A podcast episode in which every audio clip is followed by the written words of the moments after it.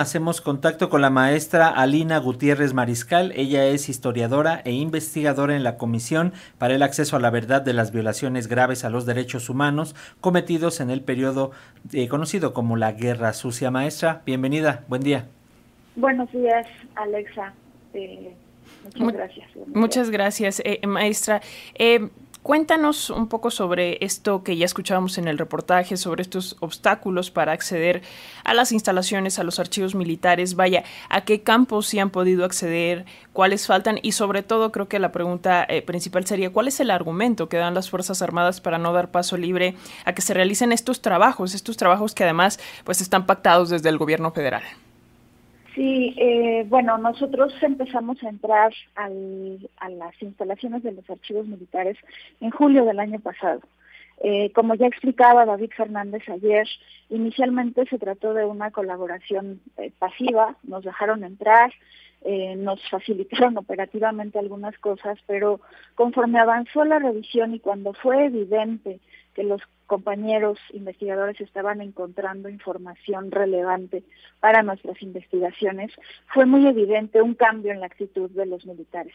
Eh, comenzaron a negarnos información, eh, negaron totalmente la posibilidad de digitalización de expedientes, lo cual ya era un acuerdo previo. Eh, y posteriormente pues empezaron a hacer ya en, el último mes, último mes y medio de investigación, comenzaron a hacer alteración de documentos cuando nuestro equipo eh, formalmente y de frente les dijo estos expedientes no estaban así, les faltan fojas, están revueltos y la respuesta pues era el silencio decían que estos expedientes estaban en limpieza y por eso se habían revuelto. Para el equipo fue muy evidente que esto pues se trató de una alteración intencional, ¿no? Y evidentemente una negativa. Eh, ¿Y cuál es pues el argumento que las Fuerzas Armadas nos han dado para negarnos esta información ellos hablan de eh, protección de datos personales del personal militar, seguridad nacional, conservación de buenas relaciones con otras naciones amigas, porque hay documentación que nosotros solicitamos y que tiene que ver con eh, agregadurías militares en otros países. Y también ellos dicen que, bueno, solo están facultados para hacer lo que la ley les mandata y que por lo tanto ellos no, no nos pueden mostrar esta información. Maestra, también, bueno, y lo ha señalado el presidente López Obrador en varias ocasiones en las conferencias matutinas, que él ha dado esa instrucción. Esto querría decir entonces que el mando militar está eh, evitando, evadiendo esta orden directamente del presidente. Esto es así. Cuando el presidente decreta eh, en 2021 la creación de esta comisión, pues inscribe este decreto en donde se nos permite, se faculta a esta comisión para acceder no solo a los archivos históricos, sino a los archivos de concentración de las instituciones que consideremos necesarias. Y bueno, este es uno nada más, pero digamos todo el marco normativo eh, de las leyes mexicanas, hablo por ejemplo desde la Constitución, la Ley General de Archivos, de Transparencia, la Ley General de Víctimas, de Protección de Datos Personales, todas eh, estas leyes contemplan que la documentación vinculada a violaciones a derechos humanos no está sujeta a las mismas reservas que otra documentación y que organismos como esta comisión tienen facultades para consultarla. Entonces, en ese sentido, pues sí, creemos que la Sedena está desoyendo y traspasando el marco normativo al respecto. Eh, maestra, em, ¿qué pasará ahora que eh, este mecanismo para el esclarecimiento histórico de, la Comisión de la Verdad, ayer lo anunció, han decidido retirar formalmente al equipo de personas investigadoras. ¿Es, un anuncio definitivo o es hasta que, eh, digamos, las Fuerzas Armadas permitan el acceso completo a estos archivos? Bueno, acá nos permitimos decir que eh, este, este retiro del equipo de investigación en realidad pues eh, es una respuesta a lo que ya venía ocurriendo. Ya había un cierre de facto. En las últimas semanas nuestros investigadores iban literalmente a esperar que les entregaran algo que nunca llegaba. Entonces, ante esa circunstancia y el volumen de trabajo que tenemos, pues la postura de personas comisionadas es, nosotros volveremos cuando estas condiciones hayan cambiado y tengamos la garantía de que vamos a poder consultar lo que ya identificamos que queremos consultar.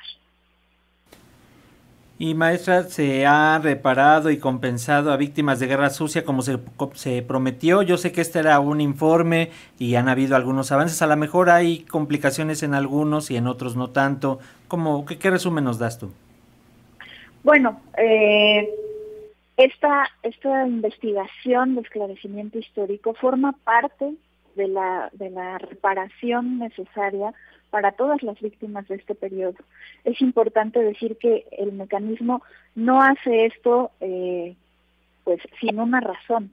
La razón de fondo es que todas estas personas que hasta la fecha siguen esperando saber qué ocurrió con sus familiares, quiénes fueron los perpetradores, por qué pudo ocurrir lo que ocurrió, pues necesitan saber lo que ocurrió. No solo ellos, nosotros también creemos que mucha de la violencia que ha seguido ocurriendo en el escenario nacional, pues tiene de algún modo un vínculo con ese periodo del pasado en el que las instituciones del Estado actuaron de manera impune.